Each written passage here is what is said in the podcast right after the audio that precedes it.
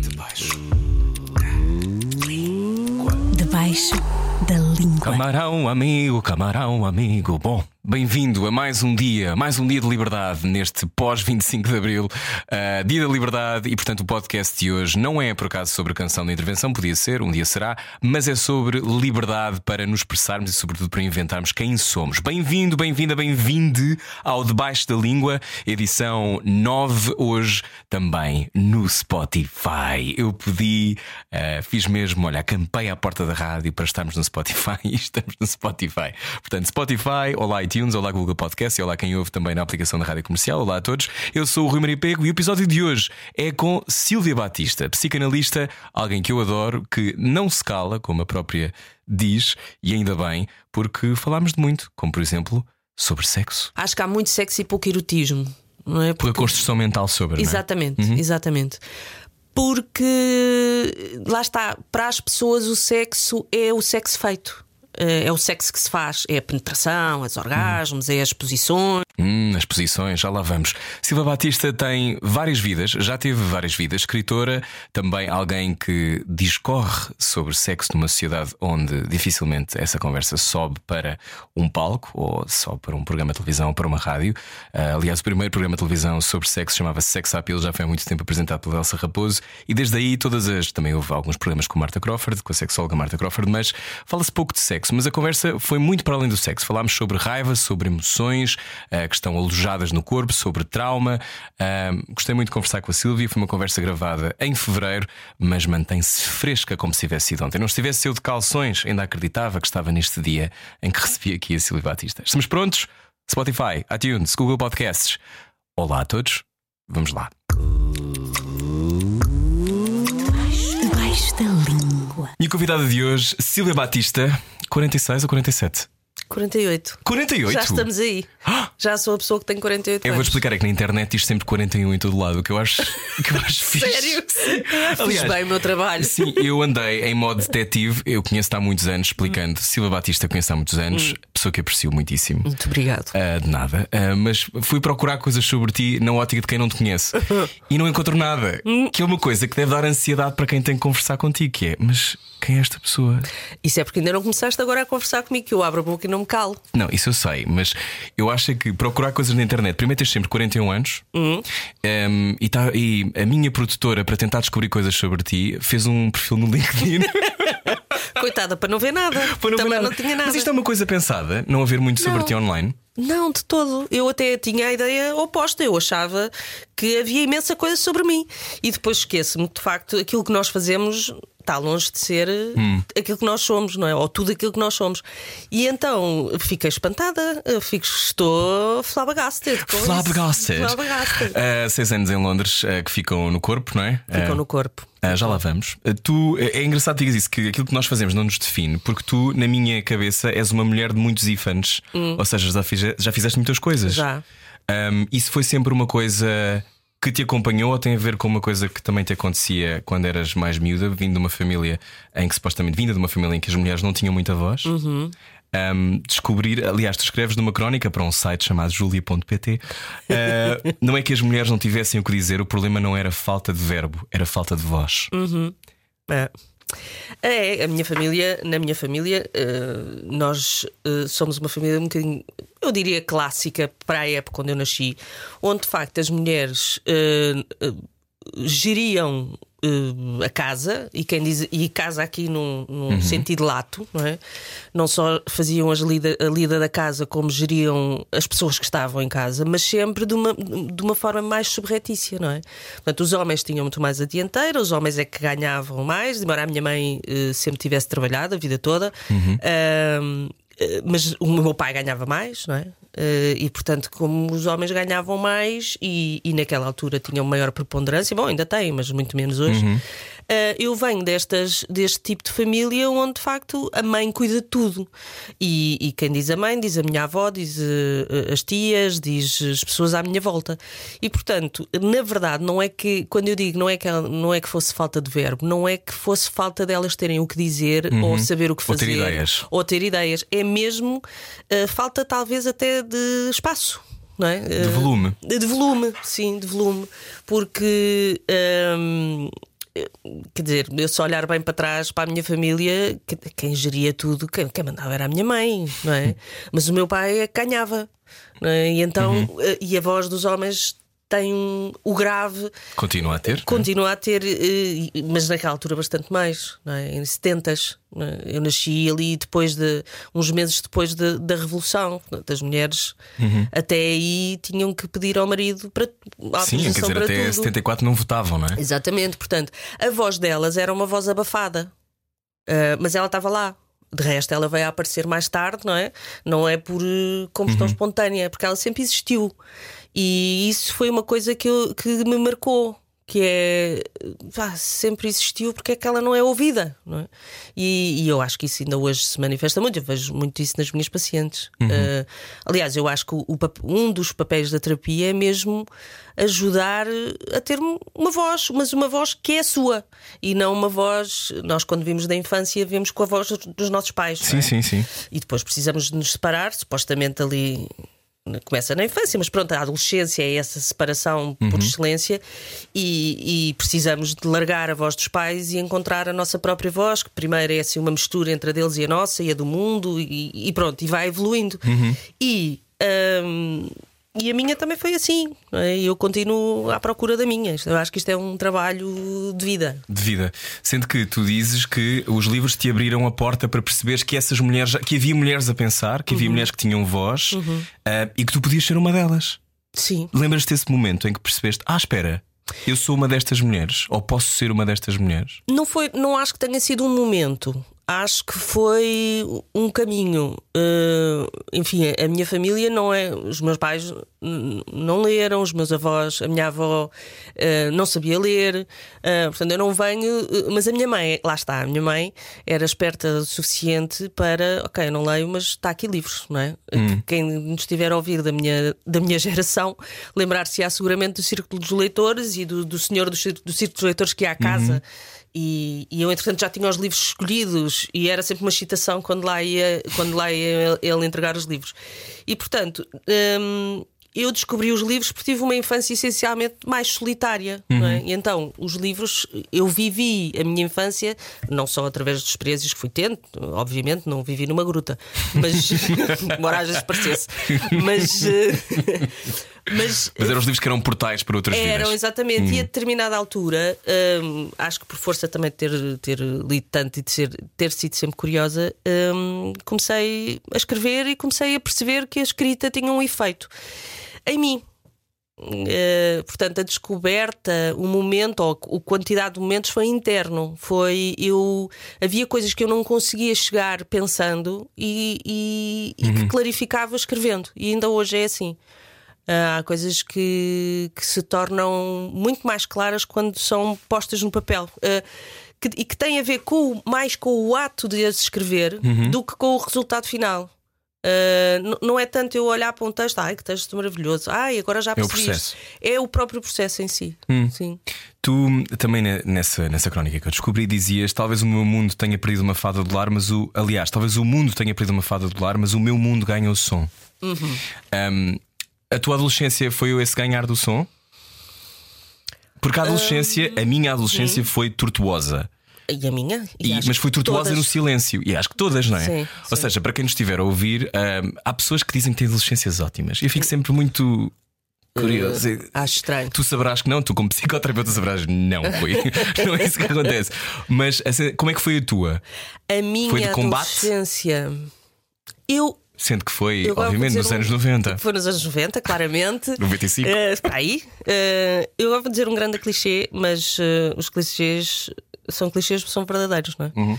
Ahm, eu continuo, eu continuo adolescente. Deve ser por isso que o Google me continua a pôr com 41 anos.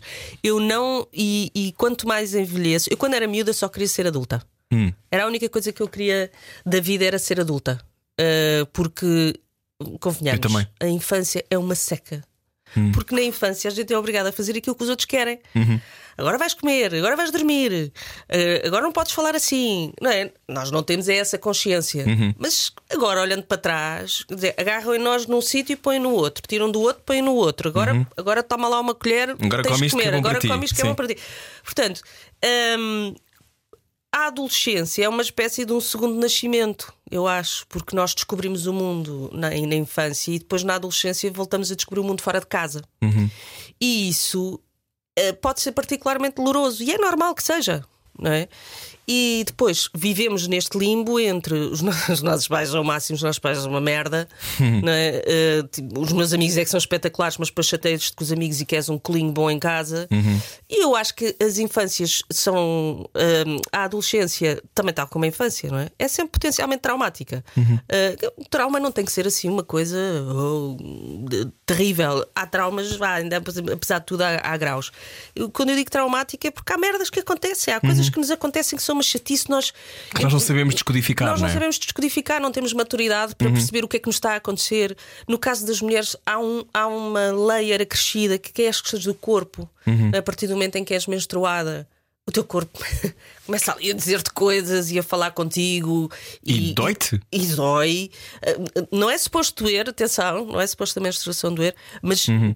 Um, dói na alma às vezes, não é? O corpo começa a crescer, começa a ficar com maminhas, começas a. uh, o teu corpo. uh, e tu Começas a despertar uma- atenções para as quais não estás Para as preparada porque tens 12 exatamente, anos ou 13, não é? Uhum. Exatamente, e eu ouvi coisas e é terrível. E, e- e eu sofri bastante disso. Eu cresci numa época onde havia muito. Eu não sei, se calhar quem tiver a ouvir de- deste aqui, de, que anda aqui na- nos 40 saberá ou lembrar-se-á, mas eu cresci numa época onde havia imensos exibicionistas, que é uma coisa Ou seja, que pessoas que abriam dia- a gabardina e não tinham Exato. relógios para mostrar. Exatamente, e que não estavam a vender eh, ganza como lá embaixo na, na, na baixa. E, e, Mas e isso, aquilo- isso é uma coisa que hoje em dia eu acho que é im- é impensável. meio anacrónica, é meio anacrónica, hum, mas acontecia muito. Deverá haver alguém que tem saudades. Provavelmente. E quem tem saudades tem também, se calhar, uma gabardina em casa escondida. Mas eh, Isso acontecia muito. acontecia Mas ias muito. para a escola e isso acontecia? Durante anos. E as tuas amigas E- tinham a mesma história? Também, também. Uh, de, uh, não, nem sempre no exibicionismo, não é? Mas, enfim, eu acho que com 12 anos já teres visto uma pila é uma coisa que a pessoa dispensa. Sim. Uh, assim, à tua frente, não é? Não sabes organizar aquilo na tua cabeça, não sabes organizar as coisas que ouves. Mas isto, isto estamos a falar num, vá, num extremo. Tendo, mesmo não acontecendo estas coisas, uh, a adolescência é um período. uh, extremamente confuso, que pode ser extremamente confuso, e onde eh, e às vezes não encontramos substrato no sítio onde é suposto encontrarmos, que é em casa. Eh, No meu caso, os meus pais estavam ocupadíssimos a trabalhar e, a ganhar a vida, a vida nossa, a vida, não é? Ahm, Havia vocabulário para te perceber. não, não, não, nunca houve. Nunca houve. Ah, até hoje, de resto, ah, continuamos todos assim um bocadinho amarrar uns com os outros, mas, mas agora já faz parte da, da dinâmica familiar.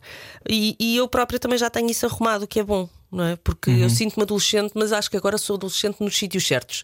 Tenho aquela, aquela, hum, aquela vontade de. Já não tenho vontade de mudar o mundo, mas tenho muita vontade de mudar o meu mundo. é? E continuo muito, às vezes até um pouco nécia, a achar que não, as pessoas são boas, no fundo, no fundo, as pessoas são boas.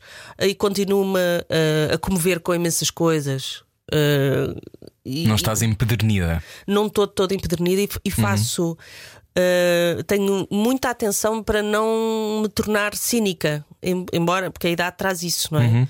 Uh, e, A idade e as bolhas de privilégio, muitas vezes, quando nós não pensamos muito sobre o sítio onde estamos, não é? Uhum. De repente começas a ficar um bocado cínico, porque, sei lá, vês as coisas de um pedestal. certo. Ahm, não acho que seja esse o teu caso de todo, mas acontece muito, as pessoas ficam ahm, embrutecidas porque Sim. não lidam com, com outras realidades, não é? Sim, eu, eu tive a sorte de crescer na, na, na subúrbia, que é um. Suburbia. Suburbia e, e, e a realidade suburbana é muito diferente da realidade de um centro de Lisboa. Ainda para mais, eu vivia na subúrbia e sempre estudei em Lisboa. Portanto, eu venho de uma, de uma família do povo, eh, o mais povão que há, e estudei sempre em colégios de betos. Eu tive essa sorte eh, porque Deu o mundo. Uh, sim, eu. eu... Mas também isso é uma canseira.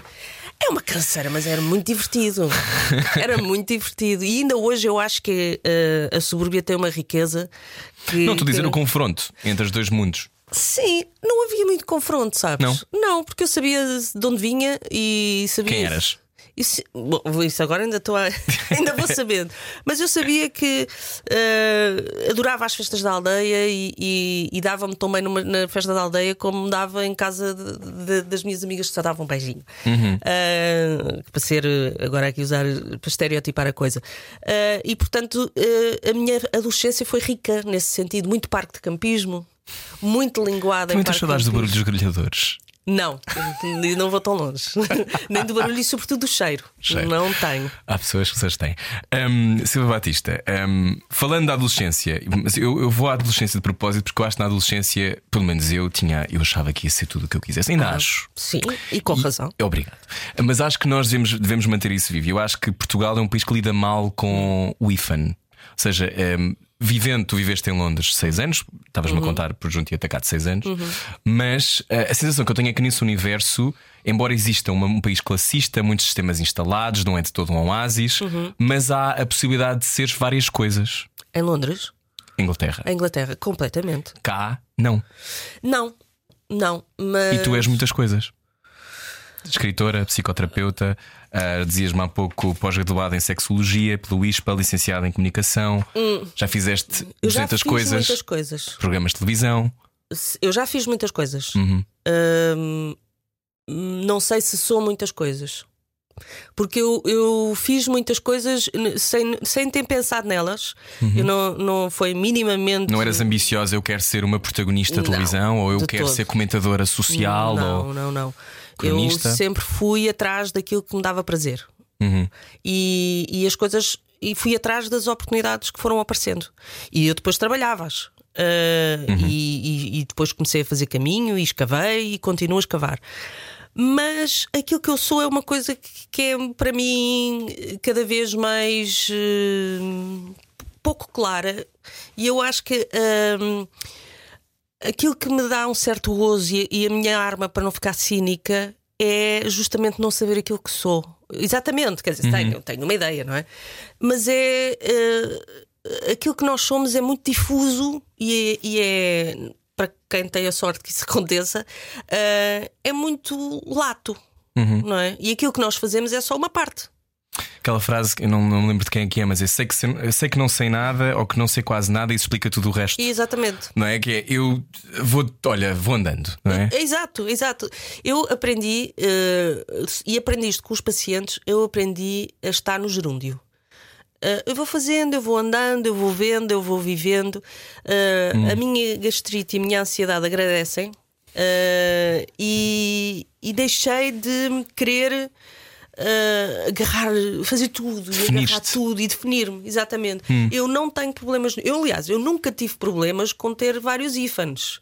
O mundo é que tinha Tu problemas não, com mas, mas é que eu acho que Portugal tem. Portugal tem. Portugal tem porque. Como é que defines isso? Não, não é preciso ir ao essa de Queiroz, mas como é, como é que se isso define? É, é o medo de. É por sermos pequenos? É por Portugal ser uma rua numa série de sentidos? Eu acho que eh, nós, o facto de nós sermos pequenos, como em tudo, tem coisas boas e coisas más. Uhum. Eh, tu em Londres, se calhar. eh, eu lembro-me que eu, quando mudei para Londres a primeira vez, fui em janeiro, que é o pior mês, porque, enfim, às três Pressão da tarde. sazonal. Totalmente. Três Sim. da tarde é, é de noite e, enfim. E é dia às quatro e meia? E é dia às quatro e meia, e portanto, eu adorei os anos que vivi em Londres. Tenho Que idade tinhas? Olha, eu teria na altura. Já tinha 20 e muitos. Uhum. Eh, eu eh, fiquei doente, depois recuperei de- de- da doença e depois achei que a vida tinha que ser mais do que aquilo que entretanto se, se me aparecia aqui. E fui. Esse foi o gatilho. Então. Foi. E, e tinha. Tinha mil euros no bolso e fui sem trabalho e sem conhecer ninguém e achei que, que o pior que pode acontecer é daqui a um mês estou cá. Ah, e assim foi. N- não, não voltei ao fim do mês, mas comi muita merda. Ah, sim, e, e comi, não é? Numa de. Ainda bem que comi voltaria a comer.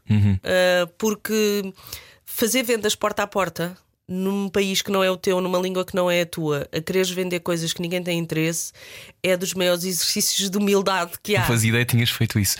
Vendias o quê? Eu vendia. ah, eu tinha que ah, bater à porta de pessoas que tivessem ah, linhas ah, telefónicas fixas Fixa? e vendia uma coisa. Imagina, a APT, não é? Uhum. Altice agora, e depois imagina que havia um operador privado. E eu Ok. vendia a quem tivesse linhas da APT um serviço que era, no fundo, um serviço de telefone fixo, mas mais barato. Só que todo o processo da venda, não só. Ah, muitas facto pessoas ser fazem isso hoje com eletricidade e com. Exatamente, com- exatamente. Uhum. Sim. Só que todo o processo da venda era extremamente complexo e difícil. Eu estou a, se- eu a sentir o teu constrangimento, Não, é horrível. Mas também mas tu não devias ser pessoas- má a fazer. Eu Tenho não, vender, não, sou, não sou má a vender. Eu não tenho. Não tenho eh, apetite. pá, não tenho cu, que é mesmo assim, para, para aquele ambiente das vendas. Hum. Eh, de olha, este aqui ao lado está a vender mais do que tu. Olha, pá, boa, não é para ele, quer lá saber. Boa, Eh, Joseph. exatamente. E, e portanto. Eh, Comecei a fazer isto, depois passei para outro tipo de vendas, vendas ao telefone, que já era uma coisa muito maior, muito melhor, e era, porque pelo menos não apanhavas frio e chuva.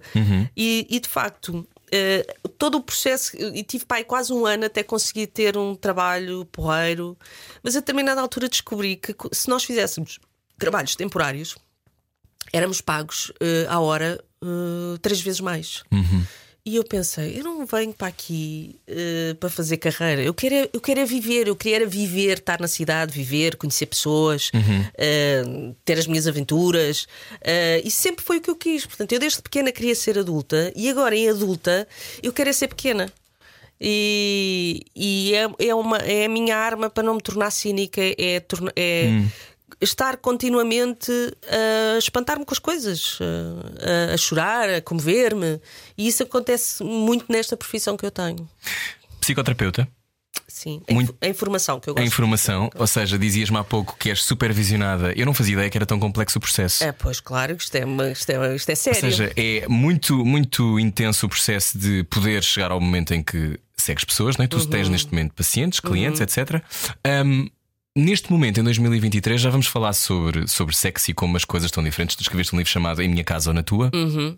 Não sei se as tuas eh, considerações são as mesmas desse tempo, provavelmente Não, não. não, já Foi que é não. 2016, 2015. Sim, 2016, 16 ou 17. Um, muita coisa mudou nesse tempo. Aliás, passámos por uma pandemia. Parecendo que, Sim, não.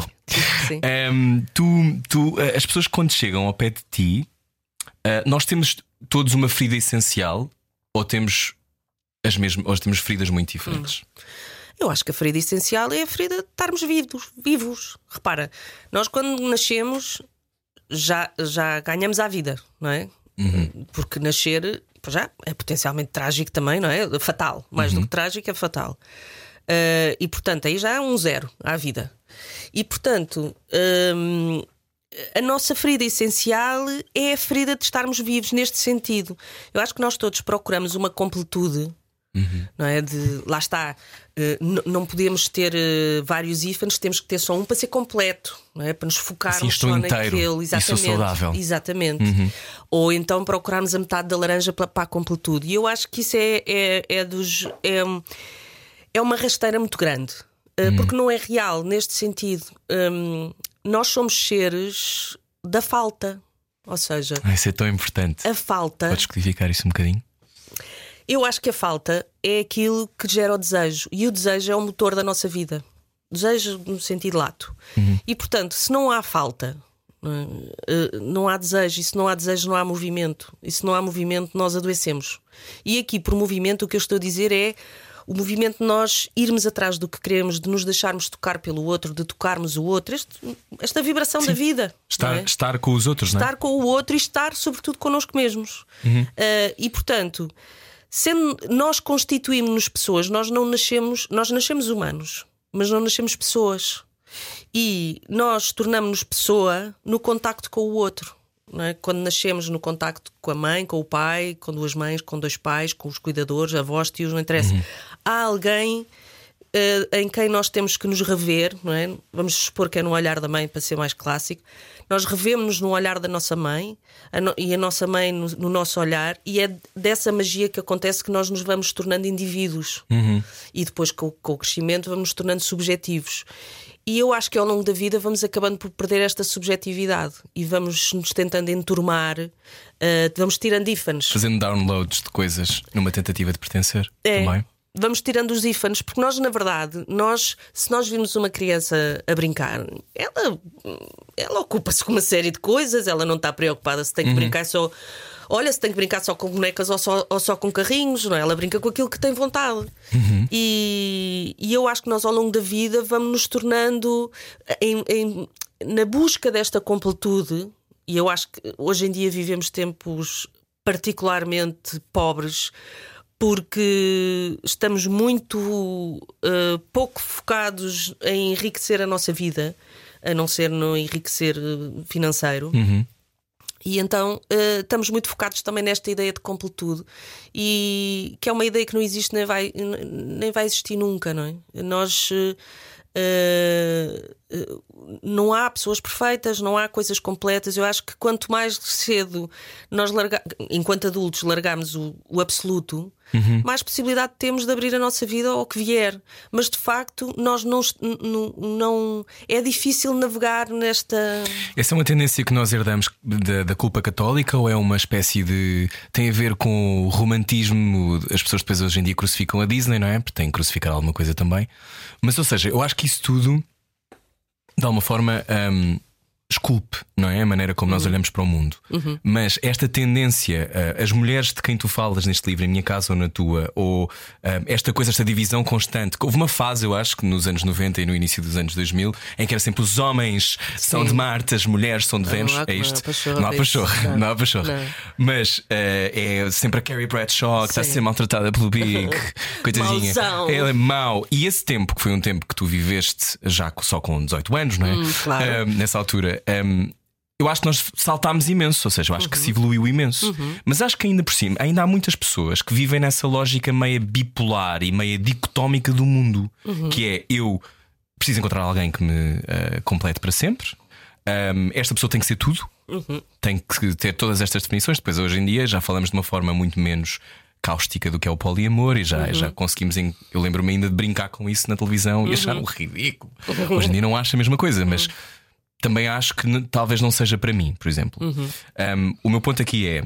Nós já evoluímos o suficiente para também quem nos está a ouvir sentir, ah, claro, isto é um disparate, isto é completude, ou achas que deep down é o que nós ainda queremos?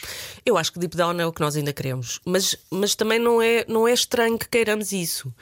Agora, acho que são fases da vida. Repara, mais uma vez, eu acho que, enfim, é o que eu acho, é o que eu acredito, é o que eu vejo em mim e nos outros e também é o modo como eu trabalho. Portanto, é muito daquilo que eu sou. Ahm, que tudo começa na infância. E é normal que na infância eh, é- normal e é desejável que exista essa completude, até pá, é um ano e meio, dois anos, de, de- de quem cuida do bebê e do bebê. É normal essa completude. E é uma, é uma completude na fusão. Não, é? não há um e o outro, há só um. não é? O bebê e a, não há o bebê e a mãe. Aquilo é tudo um. É uma dia de- eh, eh, fechada. E depois, da mesma maneira que é importante para o bebê se tornar pessoa, que isso exista na fusão, também é importante que ele se separe. E é nessa separação, é nesse processo que, se, se esse for um processo perturbado, se a mãe por alguma razão não está em sintonia com o seu bebê, hum, nós crescemos adultos à procura de colo, de algum modo. Sentindo que fomos abandonados, não é? Uma certa, um certo, sim, ou, em alguns casos abandono, em alguns casos vazio, mas eu acho que uma parte de nós hum, continua sempre à procura dessa completude, que não tem que ser exatamente uma completude relacional romântica, embora se manifeste assim na vida adulta.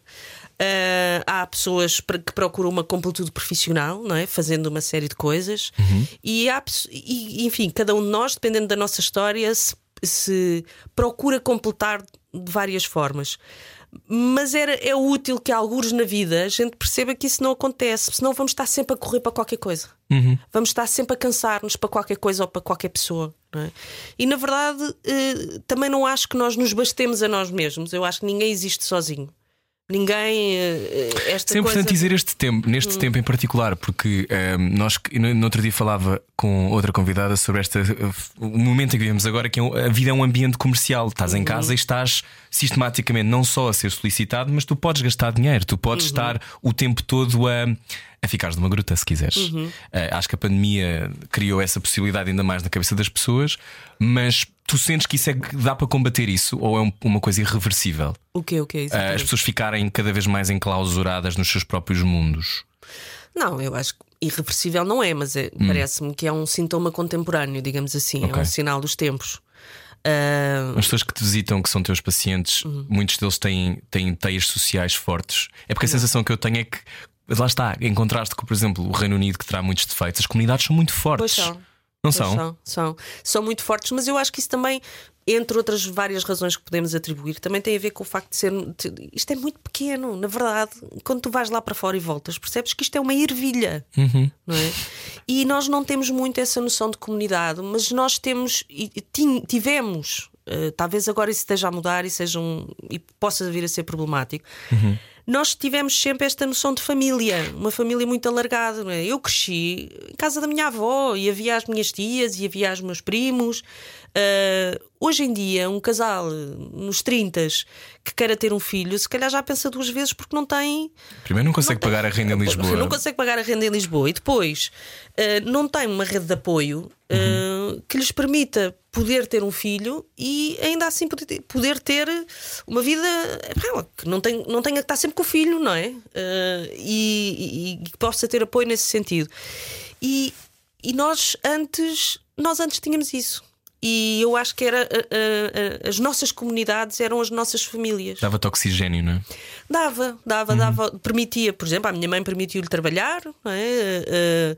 Eh, e hoje em dia não sei se isso, se isso é assim. Em Inglaterra isso acontece muito, Eh, mas eles têm um sentido de eh, urbanidade e de eh, civismo diferente. Sim, no limite, o cuidado com o outro é o cuidado consigo também. Há uma Hum. coisa qualquer de um constante, sendo que há, obviamente, uma arrogância, há uma é xenofobia óbvio. por debaixo da pele, Como é há uma atitude até na, até na linguagem. Uma das coisas que eu tive que gostar, obviamente, foram os tacos agora Uhum. no curso estive a fazer, e uma das coisas que falávamos muito era como o RP, Uhum. Receive Pronunciation, que é aquilo que é o- supostamente o, o ideal, eh, é uma linguagem colonizadora e o tom é colonizante. Uhum, Ou seja, é se eu falar de uma forma clipada e fechada. Tu não percebes o que eu estou a dizer, que no limite é o que acontece em Lisboa e o que acontece nos grandes, das grandes capitais, que é de que maneira que eu me estou a afastar de ti. Eh, ou seja, como eu já em Portugal em particular, como as pessoas não têm dinheiro para se afastar, porque o dinheiro não existe da mesma maneira, é através de códigos ou palavras. Certo, Não é? certo. E isso cria distância. Um, o meu ponto com isto era dizer que sim, é verdade que essa comunidade lá existe, embora existam também outras coisas, não é? Sim, sim. Eu acho Se que não há sociedades também perfeitas. têm uma superficialidade. Eu lembro-me que no início das perguntas que me faziam era o, o que é que eu fazia, onde é que eu morava. Eu pensava, o que é que eu faço? Quando conhecia pessoas. Era a primeira pergunta. Das- era logo das primeirinhas. É Como é que eu me chamo, não é? O que é que eu faço e onde é que eu moro? O que é que eu faço eu ainda conseguia perceber. Agora, onde é que eu moro? Isso, Era que para decidirem que tipo Exato, onde me colocar. zona 1 ou zona 6. Exato. Hum, vais daqui, vais de metro ou tens que apanhar o comboio, não é? Eles, é para decidir. Mas nós também, na verdade, fazemos isso. Nós só não somos é tão Óbvios. óbvios a fazê-lo. Todos nós, é?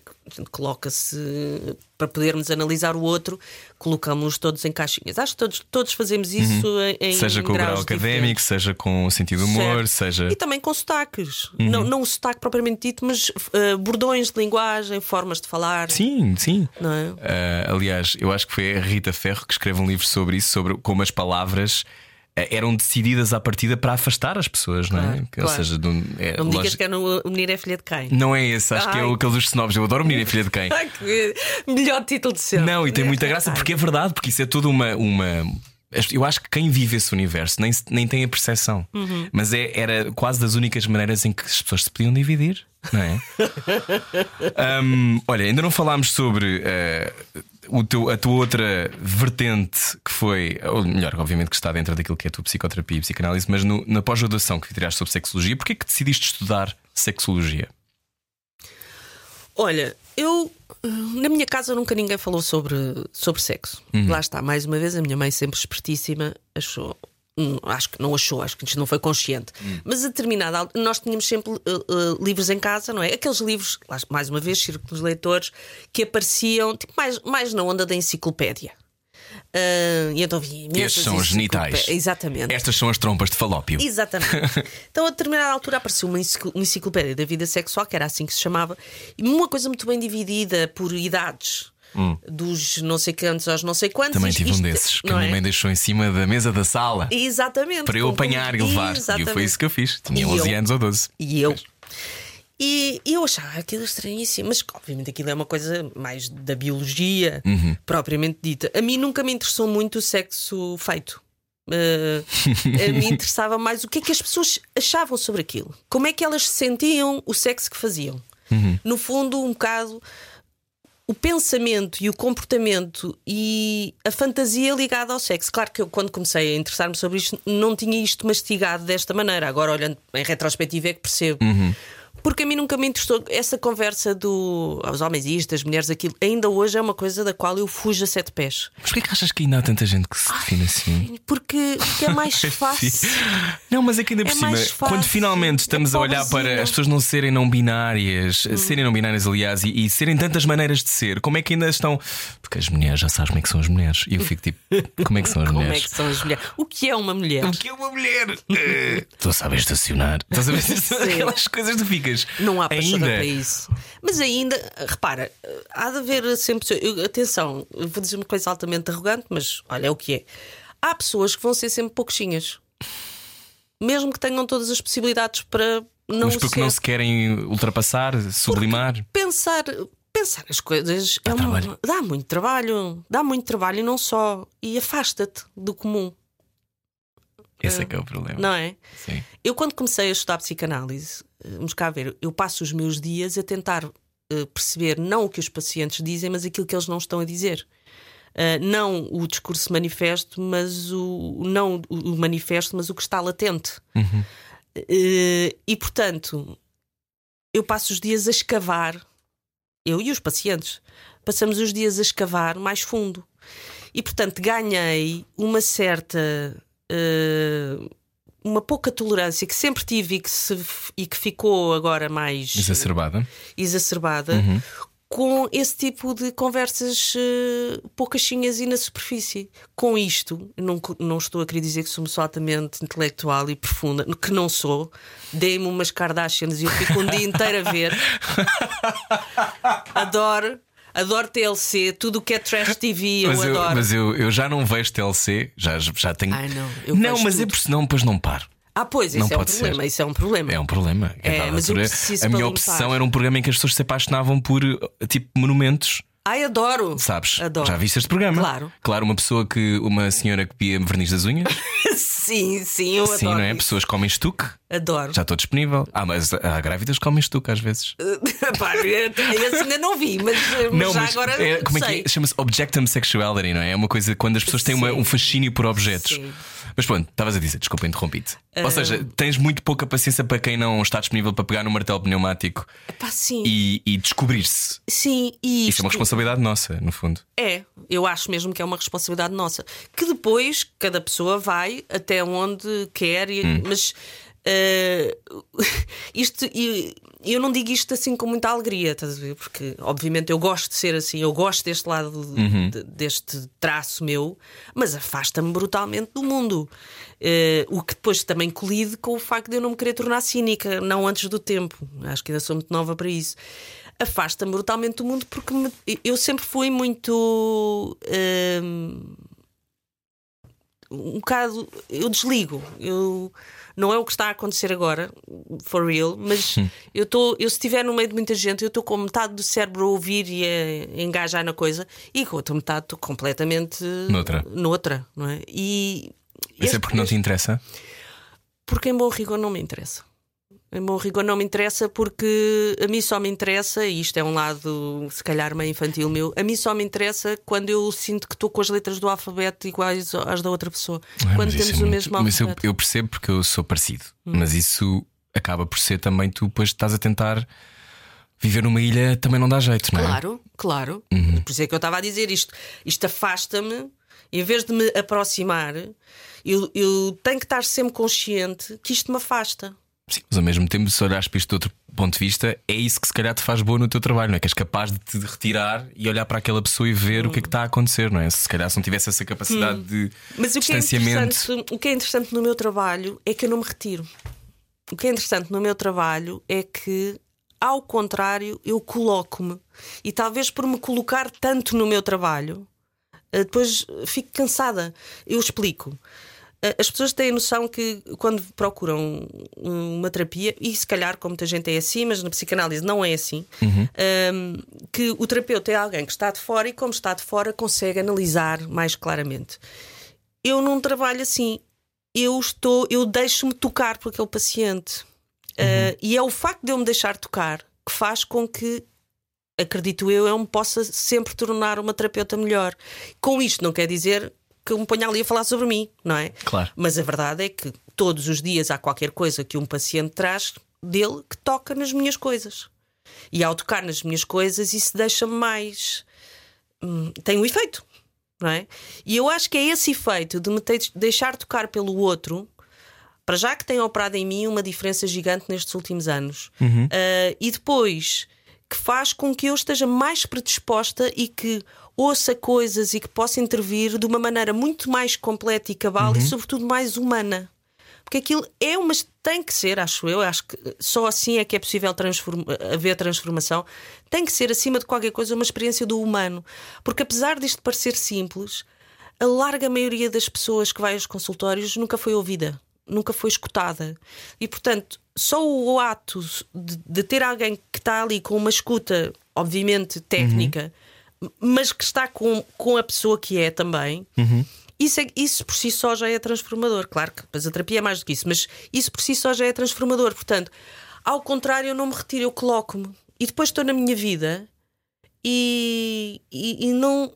No outro dia reparei que, por exemplo, eu tenho muito menos saudades dos- das pessoas de quem gosto agora do que tinha. E não, isso não quer dizer que eu tenha deixado de gostar, de gostar Não, não. delas. Ao contrário, eu acho que agora ainda me sinto mais próxima delas Porque as percebes melhor. e também porque me sinto mais próxima do, do, do mundo como um todo. Estás a ver? Eu chatei-me Uhum. muito menos. Tu conheces-me, sabes que eu era altamente incendiária e Sim, tinha- colava-me por, uma boa, por uma boa bolha. Sim, mas tinhas assim umas coisas incandescentes, Tinha, tinha. viscerais. Tinha. Continuo a tê-las. Mas isso era a tua, a tua. Tu não aceitares, tinha a ver com um sítio de não aceitação do disparate, da, seja do que for, ou seja, numa coisa tua de ah, as coisas não devem ser assim. Hum, Não, tem a ver só com, com o facto de eu estar extremamente zangada. Ok.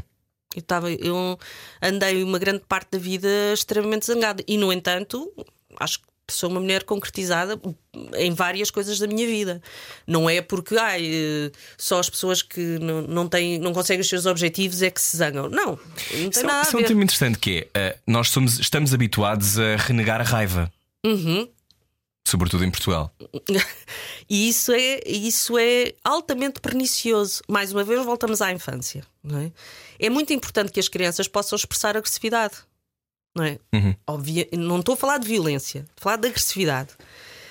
Porque se não há um espaço na família para a criança poder expressar agressividade e ser acolhido na medida daquilo que é, não é? Hum, é muito provável que isso seja reprimido e que comece a aparecer mais tarde na vida. A agressividade é o- o- a emoção fundadora do nosso eu, de nós dizermos eu isto, eu aquilo, de fazermos coisas, de querermos coisas. Ah, e é, a, e é a emoção fundadora também da nossa sexualidade. E portanto, que, que são coisas que estão ali. Eu acho a sexualidade extraordinária. Porquê? Porque eu acho que é o reduto onde nós somos, onde potencialmente poderemos ser muito, tá, lá está, não tudo, porque não há completudes, mas muita coisa daquilo que somos Muito honestos. muito honestos. Eu acho que uma, uma- viver a sexualidade de uma maneira eh, o mais liberta possível é uma coisa muito honesta. E acho até que é das coisas que os, os nossos pais. A ma- maior herança que um pai pode deixar a um filho é uma sexu... é não mexerem na sexualidade dos filhos.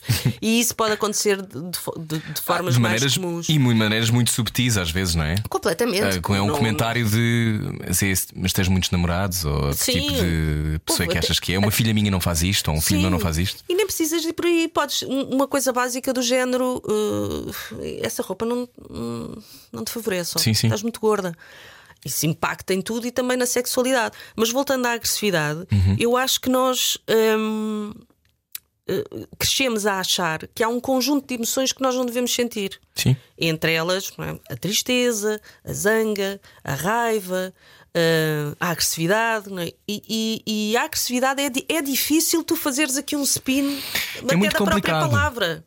Eu, dou- eu dou-te um exemplo que eh, eu acho e, e que tenho, essa é uma raiva surda que eu vou verbalizando mais com o tempo, mas que é uma coisa que me impele em frente, muitas vezes, também na minha sexualidade. Com certeza. mas, mas há uma eu, eu- que eu, por, por acaso, no teatro sinto que consigo exprimir de uma maneira completamente diferente. Obviamente, é um- isto também é um clichê, Ah, porque há um sítio de experimentação e de poderes aceder a estes lugares sem te Claro. sentires culpado por isso, claro. obviamente. Mas quando estava a fazer Shakespeare, ah, uma das coisas que a, a nossa peça final era o Henrique VI, que era mais uma, mais uma peça muito violenta onde toda a gente morre. Claro. Um, era, aliás, a peça onde toda a gente morre o tempo todo. E hum, a minha personagem era uh, um grandíssimo filho da puta. Claro. Um, vamos pôr um nisto Inês depois. Um, e, uh, e eu zangava-me imenso. A dada altura, eu estou a ser banido do reino, porque fui apanhado, basicamente, que estava a fazer um, um esquema para ficar com o poder, obviamente, e sou banido. E a minha zanga era demasiado para a Inglaterra. Ah, sério? Uhum. Pois claro, os reis do passivo-agressivo. Sendo que eles diziam ahm, a maneira a, a maneira como tu falas, a maneira como tu gritas, eh, encolhe-te a voz. E portanto eu não percebo o que tu estás a dizer da mesma maneira, porque a tua raiva, o que eles estão a dizer, é uma coisa muito típica na maneira como os ingleses trabalham, isto que é. O importante para mim não são as tuas emoções, e portanto para mim é que me contes a história. E eles têm razão. Ah. A questão é que a maneira como, sobretudo pessoas que não estão habituadas a zangar, se zangam, e eu diria que uma pessoa que está naquele limite de vou ser banido do sítio onde moro, fui apanhado, é uma zanga total, Claro. é uma zanga que para eles é demasiada. Sendo que o ponto deles é: eu não preciso tanto, diminui um bocadinho, é uma coisa super técnica, diminui um bocadinho a zanga, que é para eu perceber.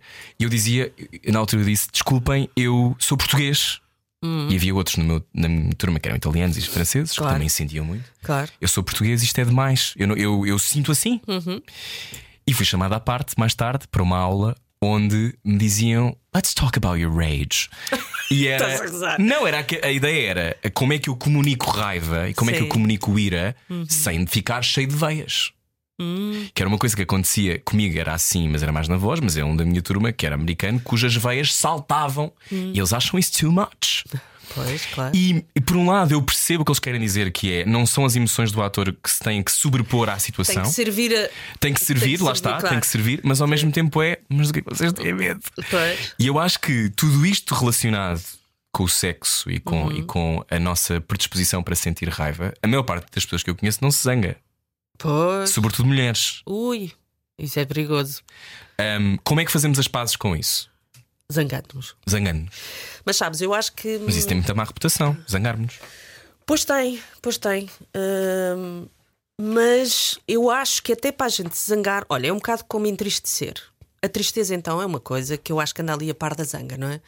E, e- e acho que, apesar de tudo, é mais fácil zangar-te do que te mostrares triste.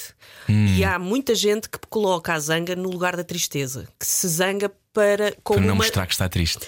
como uma defesa Ok. para entristecer. O que é que eu acho? Eu acho que tanto para te zangares como para entristeceres, talvez mais para, para entristeceres, é preciso tu sentires que quando tens esse, esse grau de zanga, e eu acho que todos nós temos algum grau de zanga, hum, até para isso tu precisas ter lá uma mãozinha que te diga: olha, zanga-te à vontade que não te destróis. não é? Porque há determinados graus de emocionais aos quais nós chegamos que podem parecer uma coisa enlouquecedora.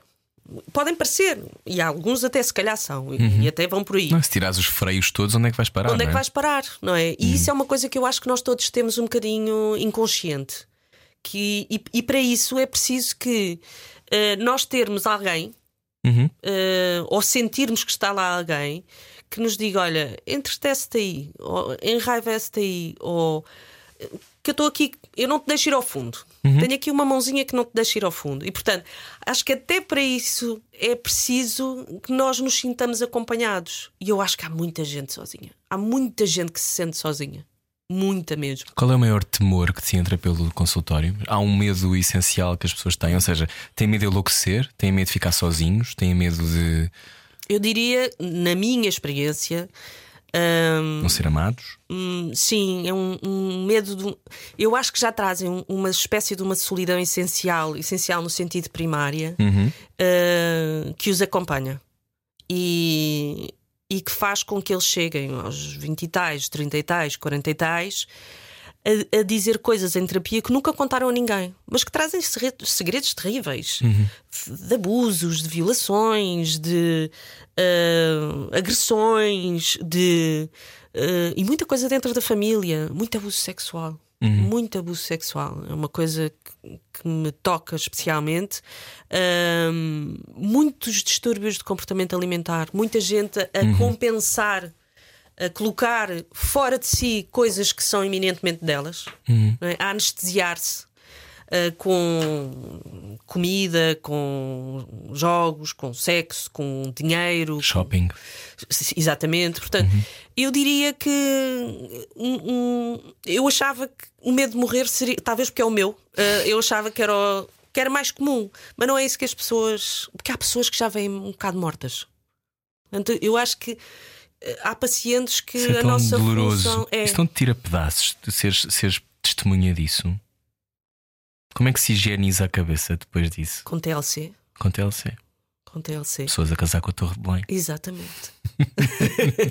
Mas é no sentido do humor que consegues sublimar isso? Ou, ou- Porque eu imagino, obviamente, que fazendo isso de forma profissional, ah, depois as pessoas vão descobrindo as suas técnicas e as suas maneiras de não ficar ah, ensopadas o tempo todo da tristeza dos outros. Mas deve ser muito complicado. Tu teres a percepção que há pessoas que vivem mortas. Sim. Não é, não é fácil, não é? E encontrá-las todas as semanas. Sim. Sendo que tu queres, obviamente, trazê-las para um sítio de luminosidade e não É. consegues. Uh, eu, há há Conseguirás, pacientes- eventualmente, claro. Bom, tento pelo menos. Uh, há pacientes em que a nossa função, minha e dos meus colegas que trabalham em saúde mental, é muito, é quase como se tu soprasses vida para dentro deles. Uh, mas houve, eu como eu não sou muito. Há uma óbvia assimetria entre o paciente e, e o terapeuta. Mas eu não gosto de exacerbar essa assimetria porque eu tenho.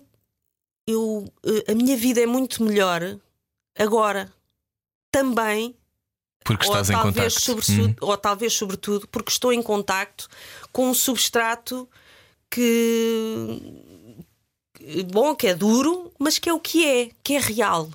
Eu eh, tenho muito medo de eh, de me tornar uma pessoa que vive num mundo que não é. Eu gosto do concreto. Eu gosto das entranhas, eu gosto das vísceras, eu gosto do que cheira mal, do que não está ordenado. Sempre gostei. Sempre gostei. Eu não gosto das coisas muito penteadinhas. Eu não gosto, por exemplo, daqueles atores que tu percebes que são atores de cabeça, que é um bocadinho a escola inglesa, só que de facto eles trabalham muito assim. Sim, mas, eles são, mas depois são muito bons naquilo que é servir a, a peça ou servir o texto. exatamente. Tu sais de lá, aquilo. Aconteceu alguma coisa. Sim, exatamente. E eu acho que nem sempre noutros países isso acontece. É verdade. Ou seja, as coisas estão a acontecer, os personagens querem alguma coisa, isso é claro. Ou seja, não é sobre quem está a fazer, é sobre quem está a ver. Exatamente, é? exatamente. Eu, eu gosto de um ator que se suje. Eu gosto de uma peça e de um filme que, que não seja. que- em que os atores não dizem as coisas todas muito direitinhas, muito certinhas. Uhum. Eh, e, e portanto, eu sou desse lado do mundo. E como todos os dias eu recebo ah, a parte não só menos visível, mas também ah, a parte que as próprias pessoas não querem ver. hum, eu sinto-me muito privilegiada com isso. O que é que tu achas desta nova tendência que é as pessoas diagnosticarem-se uns aos outros baseados no Instagram? Que há não sei quantas contas de Instagram que eu sigo E eu? Uh, e adoro, mas uh, eu daí a estar o tempo todo a diagnosticar distúrbios narcísicos uh, Sim. ou narcisista não é bem o que eu ando a fazer. Mas já, já dei por mim a dizer isto é gaslighting e isto e ele é um narcisista.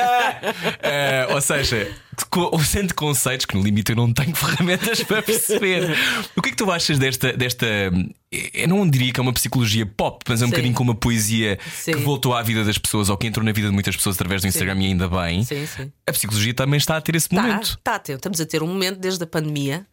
Uh, we're as pessoas having precisavam de respostas, não é? Claro, claro. E porque precisavam de respostas e porque efetivamente é uma calamidade. Sim. Uh, Ainda e é não mesmo- recuperámos disso, pois não? Não, não recuperamos nem vamos recuperar tão cedo. É um bocadinho como as feridas de guerra, não é? O Uhum. stress pós-traumático aparece no pós. E, e nós ainda não percebemos bem eh, a extensão do dano. Hum. Mas há muita gente à procura de. Eu e os meus colegas não temos mãos a medir. Uhum. Uh, felizmente já há muita gente à procura e, e acho que isso também tem a ver com o facto de, de estarmos a ter este momento, que eu espero que não seja um momento e, e seja, que não seja um epifenómeno, não é? Sim.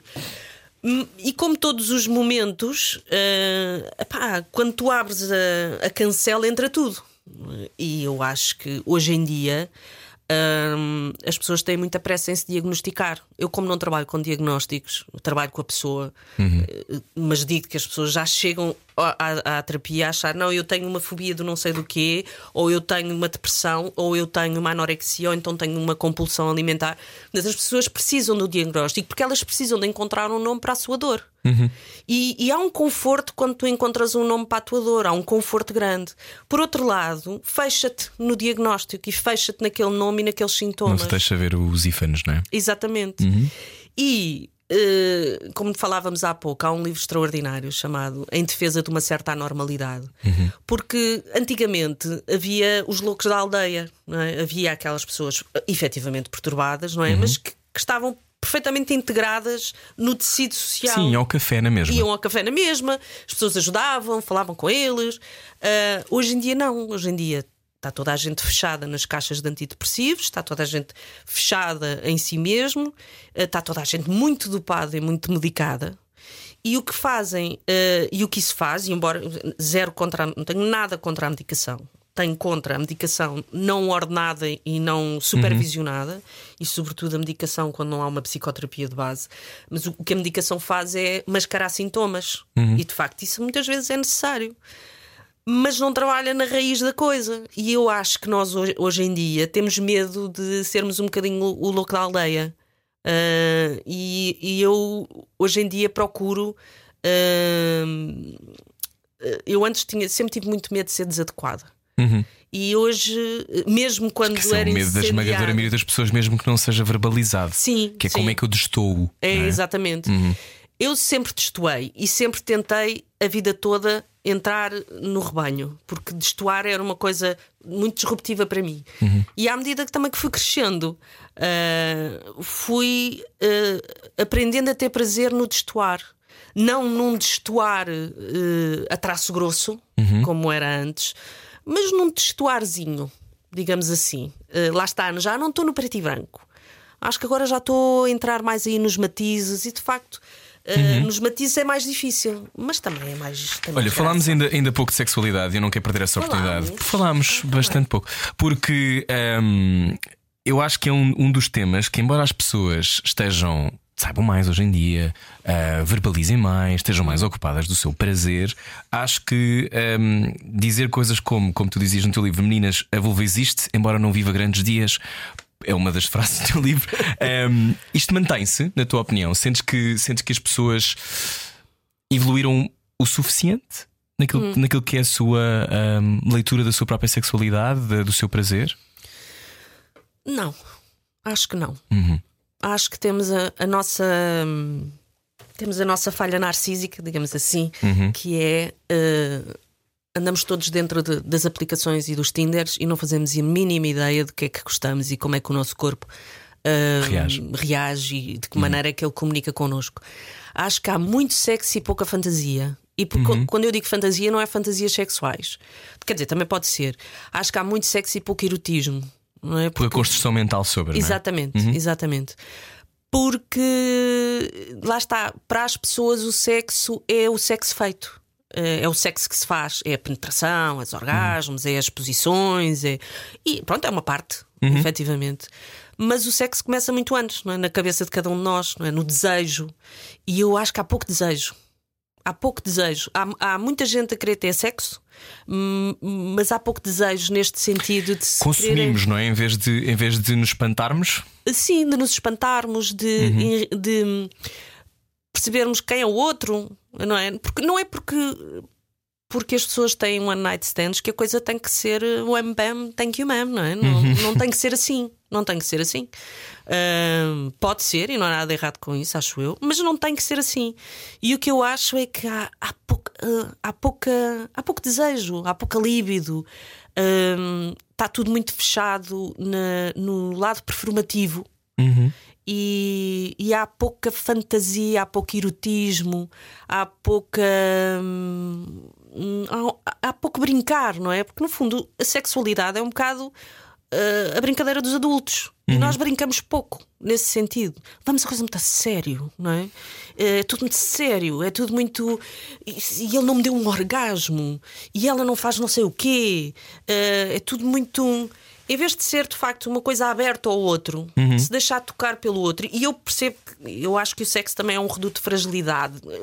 Pode ser de fragilidade, mas sobretudo de exposição ao outro. sim, bastante, não é? não é?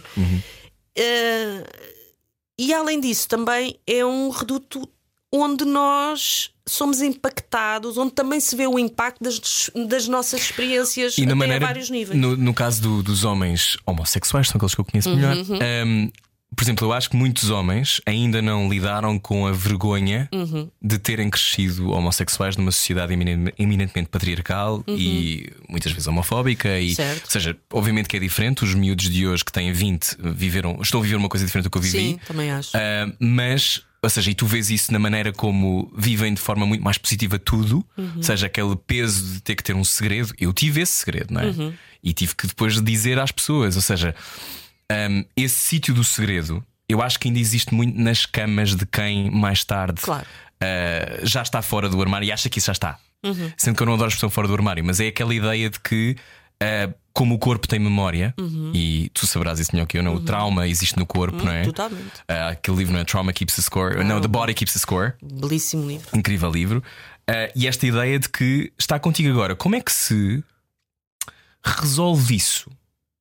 Por exemplo, como é que se resolve uh, esse trauma que te acompanha? Porque há pessoas que têm traumas sexuais que ficam a vida toda com eles. Eu acho que os traumas não se resolvem. Não? Hum, Eu acho que os traumas trabalham-se, não é? Claramente. Uhum. Hum, mas resolver, resolver, resolver é o quê? É na vulnerabilidade? Não sei. É dizer isso à pessoa com quem se está? É. Ou seja, é porque há muitas pessoas que, que, que oscilam, conheço N, então homens homossexuais conheço N, que oscilam entre o performativo e o estou tão vulnerável, estou tão vulnerável, estou tão vulnerável, como é que eu agora lido com isto? Ou seja, não há uma coisa una das duas coisas. Ou é altamente.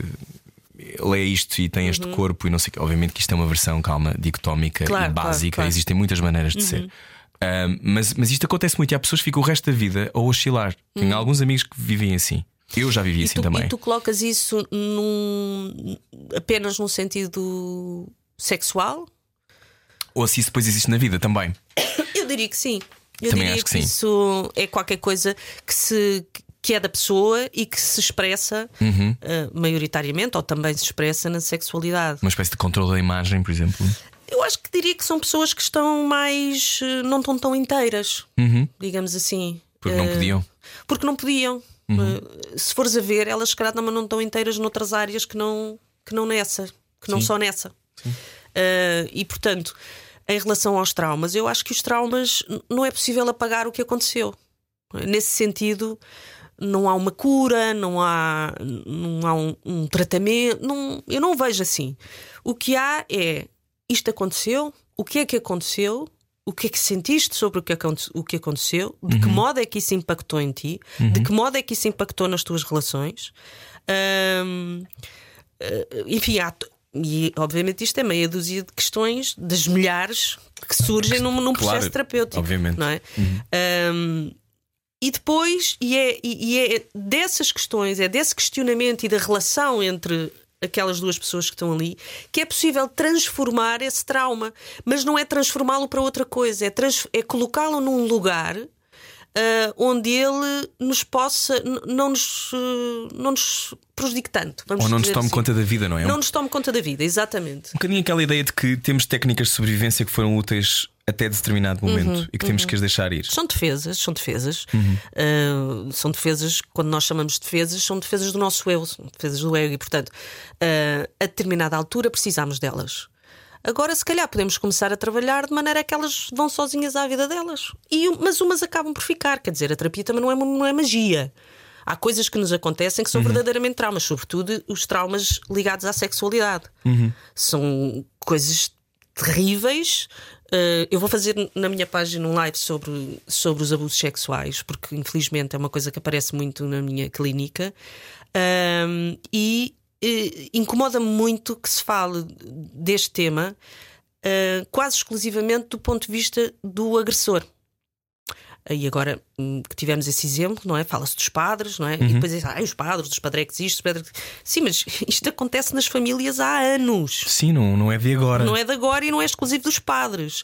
E portanto, hum, o que eu quero hum, que as pessoas percebam é que isto tem um efeito nefasto nas pessoas a níveis muito micro, ah, a níveis conscientes e inconscientes. E eu quero explicar, eu quero dar o meu contributo para que as pessoas percebam o que é que acontece a uma vítima de abuso sexual na infância e não só. Infância, adolescência, pré-adolescência, por aí. Um, porque isto depois, obviamente, também tem grandes impactos na sexualidade. Mas lá está. Não é a sexualidade não está fora da vida. Não é qualquer coisa que está fora de nós. Não é qualquer coisa que nós praticamos. É qualquer coisa que nós somos também. Não é? E portanto, tudo o que acontece connosco impacta na nossa sexualidade. E eu acho que me interessa a sexualidade desse ponto de vista. é? No limite, ser. eh, bom, tenho que ter cuidado com isto que vou dizer, mas eh, ter uma experiência de abuso sexual também impacta na sexualidade, até, até provavelmente ao nível das nossas fantasias. Sim, sim, sim. Há uma fantasia comum no- no- no- entre as mulheres e que não, atenção, disclaimer, isto não tem nada a ver com abuso ou com nada, mas é uma fantasia. Mas por alguma razão eu fiz essa associação. Há uma fantasia sexual comum nas mulheres que é a fantasia de violação. Não é? Ah, e, que, e que não tem a ver com a- a mulher quer ser violada objetivamente. Não. Mas se calhar gosta de experimentar uma certa libertação de não ter que ser Não ter controle. de não ter controlo, de ser possuída, de ser tomada, não é? Isso também dá uma certa excitação. E, eu- Sim, e homens também. e homens também, claro. E eu acho que eh, a sexualidade não, não obedece às regras obrigatoriamente da urbanidade E da etiqueta. E da etiqueta. E obviamente obedece. Embora haja pessoas que se tratam por você. Ai, a acho gostar. lindo. Ouça. Está a gostar disto. Vou agora fazer mais para a esquerda. Há pessoas que fazem isto. Acho maravilhoso. Está a gostar, querido. Eu acho divertido. Mas, ou seja, esta coisa de ahm, tentar, mais uma vez, tornar penteada uma situação que é o mais despenteada Que é o mais possível. despenteado que há e quanto mais despenteado, melhor. Eu acho que só tem que haver consciência e consentimento. A partir daí, e respeito, claro. E sentes que, que da- das pessoas que vais a. Vais a disseste muitas coisas muito importantes, ahm, mas uma, há uma marca que, que acompanha as pessoas que são vítimas de abuso sexual da vida toda. Há uma marca transversal. Hum. Tem a ver com problemas de autoestima, tem a ver com a confiança, tem a ver com a que- Hum. crença na sua própria. Ah, sei lá, sublimação, tem a ver. Ou seja, há, há- como dizias, há, problem- há- há agressões que são micro, Hum. ah, mas que às vezes nem sequer percebemos de onde é que vem, não é? E se calhar pode Nem ter sequer percebemos que acontecido. somos agredidos. Nem sequer Sim. percebemos que somos abusados. Sim, Eh, há coisas que acontecem que nós, de facto, só mais tarde é que percebemos o que é que era. Sabemos que aconteceu, Sim. mas não temos um nome para elas. Eu acho que nomear nós somos seres da linguagem. Eh, é o que nos distingue, entre outras coisas, dos, dos animais. Eh, e é preciso nomear. Eu acho que talvez a melhor forma, ou uma das formas que eu conheço mais eficazes de lidar com as questões traumáticas é nomeá-las. É dar-lhes um nome, é pensar sobre elas, sobre o, e o efeito que elas tiveram em nós. E portanto.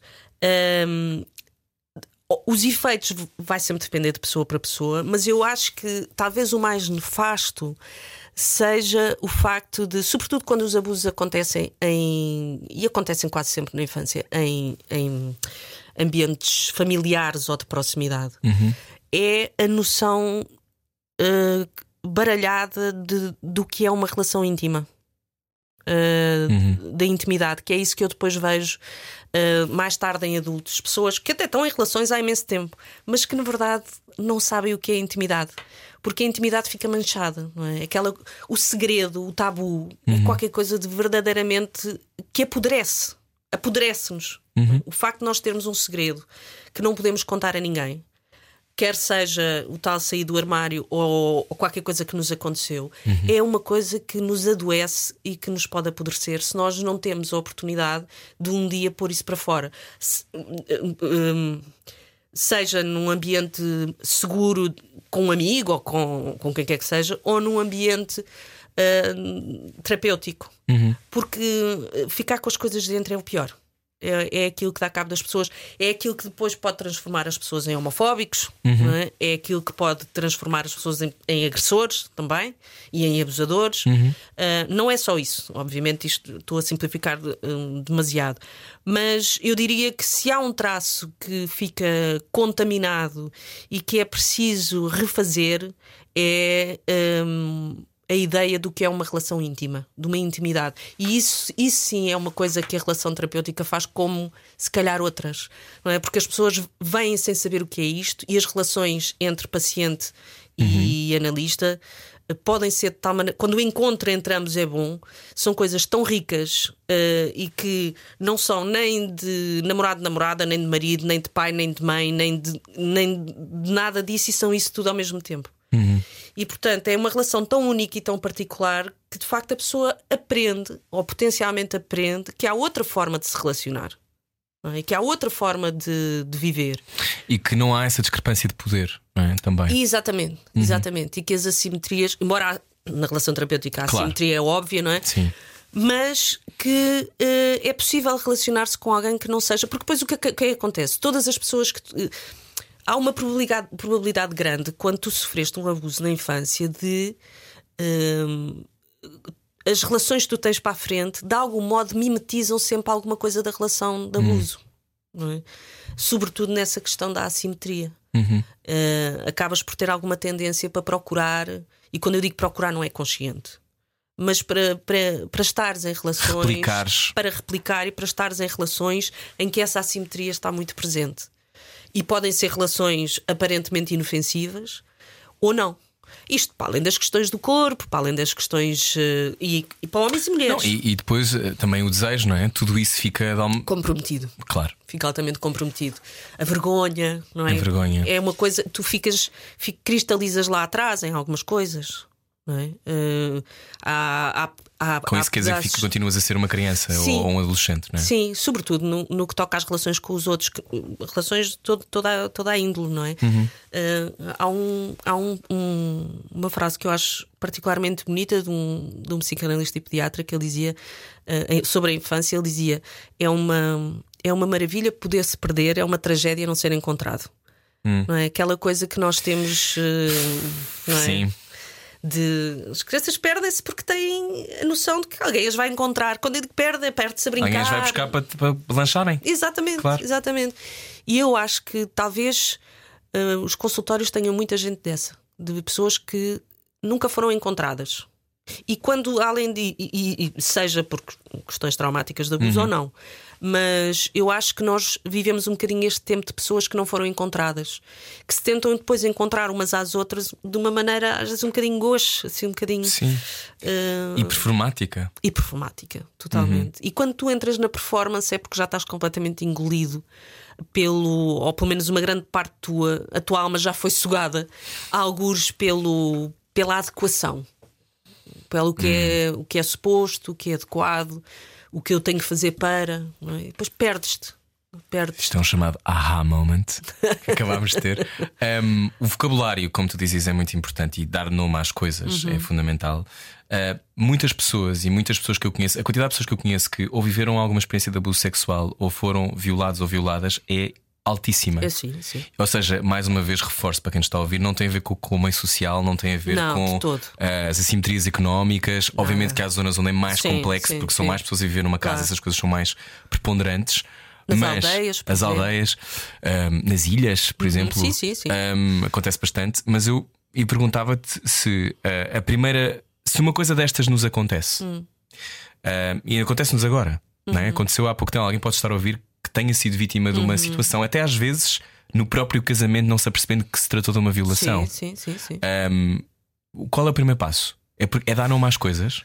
Porque há muitas pessoas que ficam muito confusas porque não têm as letras Uhum. para poder enquadrar aquilo na sua cabeça. Hum. Sabes que eu acho que isso depois vai depender muito de a quem acontece.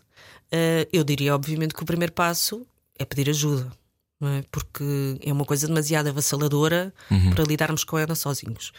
Eh, depois depende do contexto, não é? é um, eh, pode ser uma ajuda legal, não é? Fazer uma queixa, eh, acho que isso é fundamental. Fazer uma queixa, e aqui também há muito para dizer sobre isso, não é? Porque eu acho que ehm, nós não estamos Bom, aqui um disclaimer. Aquele, aquela, aquela. Houve uma petição há uns tempos para passar Ah, a violação. sim. Eu não, não li, não, não posso falar sobre isso sem Hum. saber. Eu, por princípio, sou contra. Isto Ou agora, seja, se calhar. ser um crime público, não é? ser um crime Se público. alguém souber de uma violação que poderia relatá-la às Poderia- autoridades. Exatamente. Sou contra porquê? Isto pode parecer antagónico que temos estado aqui a conversar. Eu sou contra porquê? Porque eu acho que quando alguém é abusado ou quando alguém é violado ou sofre uma violência desse género, é-lhe retirada a agência, Uhum. é-lhe retirado o poder, é-lhe retirado o protagonismo sobre si mesmo. Voz. Exatamente. Uhum. Quando somos nós a decidir ah, quando fazer a queixa por aquela pessoa, também estamos a fazer a mesma coisa, obviamente num contexto diferente e com, todas as, com toda a boa intenção e com toda. Só que é assim, nós temos que conter a nossa angústia perante aquele caso. Não é? Imagina, ah, tens uma amiga ou um amigo que, que é violado ou que é abusado, Sim. que é violado. Ah, ficas angu- angustiado, é? ficas em cuidado, Queres que alguma coisa aconteça? queres não que é? alguma coisa aconteça, mas essa pessoa não está preparada para falar sobre isso. Não está preparada, simplesmente, ou ainda está em choque, ou não quer falar sobre isso. A gente, a gente nunca sabe o que se passa dentro da, daquela pessoa. E tu, como estás muito angustiado por ela, na verdade estás angustiado porque há uma coisa em ti que ressoou, tu vais e fazes uma queixa. E aqui entra um outro aspecto que é. as- acho que as- os nossos meios não estão. As, as polícias, todo o entorno legal e formal pelo qual este processo tem obrigatoriamente que passar. Acho que ainda, há, hum, ainda não está preparado para acolher uma vítima deste género. Por exemplo, eu acho que em termos da violência doméstica já, já está muito diferente. eh, É um, Que é um crime público. que é um crime e que deve público. ser um crime E público. que deve ser um crime público. Ah, em relação a estes casos, ah, acho mais complicado. Sou contra porque acho que quem tem que decidir sobre quem faz queixa e, so- e se faz queixa é a vítima, sobre pena de se retraumatizar. Mas, mas aqui ah, alguém poderá dizer que, no caso da violência doméstica, aquela mulher pode não escolher, ou aquele homem pode Uhum. não escolher ser, ser de alguma forma outed não é? para Sim, a comunidade, certo. dizendo se eu, se eu for fazer a queixa porque sou um vizinho preocupado, ah, eu no limite estou a tirar-lhe a agência também. Portanto, Uhum. É alguém, alguém pode usar esse argumento para dizer, mas a violação é a mesma coisa. E, e- e é um argumento muito válido. O que eu acho é que uh, são crimes diferentes. Acho que os crimes de abuso sexual e de. eh, bom, se estamos a falar de abuso sexual eh, na infância, as crianças não têm agência nenhuma e, portanto, alguém tem que fazer a queixa por elas. Mas hum, eu acho que são crimes de natureza diferente. Acho que os crimes de natureza sexual são eh, especialmente insidiosos. Claro que uma mulher que é agredida ou um homem que é agredido, não estou a dizer, ai, prefiro ser agredida do que ser violada. Não é isso. Ninguém prefere nada. Claro. O que eu acho é que, em termos de mazelas, digamos assim, acho este crime mais pernicioso, mais insidioso, com raízes muito mais profundas. E, é, e é por isso que sou contra. Para além de que já tive no meu consultório dois ou três casos em que hum, a vítima não quis fazer queixa, foi feita uma queixa na mesma. Ah, aquilo eram pessoas conhecidas, aquilo desencadeou-se ali ah, um- uma série de processos em que a vítima foi obrigada a testemunhar e ela estava destruída. Ah, porque não estava ainda no momento de reconhecer que, Que aquilo aquilo que lhe tinha acontecido. Sim. E neste caso até era num. Foi feita uma, uma queixa sobre violência doméstica, quando na verdade o que tinha acontecido era uma violação entre o casal. Ela, o, ela acordava várias vezes eh, inconsci... tinha, tinham, eles bebiam os dois muito, eh, tinham de facto um problema de álcool, e ela acordou várias vezes com ele a ter sexo com ela eh, inconsciente. Mas isso é uma agressão. é, é uma agressão. É uma agressão, mas também é uma violação. E também hum, a queixa até foi tida mais num contexto de violência doméstica. Embora aquilo foi. Era todo um quadro de miséria. aquele. Hum, te- quando ouvindo isso, uh, pensamos sempre, então eu, como é que eu me posso posicionar? O que é que eu posso fazer, não é? Uh, pessoas que estarão a ouvir estão a pensar: será que eu, o que é que eu acredito? Acredito no que é que eu acredito? Acredito que deve ser um crime público, não deve ser um crime público. A discussão não é para este programa, mas um, como é que nós, sabendo uma situação dessas, devemos intervir? Estando para a pessoa. Uh, estando. Ou seja, não nos substituindo a ela, é isso? No sentido Exatamente. de ligar para a polícia, mas há pessoas que não se querem confrontar nunca, não é? Pois, então, mas é a escolha prerrogativa delas. delas. Uhum. Sim. Repara, aquilo que lhes foi feito não foi escolha delas. Ah, e portanto, se nós estamos a fazer a mesma coisa, ah, o que nós estamos a fazer ao ir contra aquilo que elas querem é exatamente o mesmo, apesar de ser ah, com a melhor das intenções. Se a pessoa decidir que não quer nunca apresentar queixa ou não quer nunca falar sobre o tema, ela tem esse direito, ah, por muito que nos custa a nós. Ah, e por muito que nós queiramos que a coisa seja diferente, não é a nossa vida. Aquilo que nós fa- podemos fazer por alguém, enquanto um amigo, um- alguém que nos confidencia isso, repara, há alguém que nos escolhe para como fiéis depositários de qualquer coisa terrível que lhe aconteceu. Eu não me sinto na- no lugar de dizer tu precisas de fazer isto e se tu não fazes eu vou fazer por ti. Eu não me sinto nesse lugar nem como terapeuta, nem como pessoa, nem como mulher, nem nada.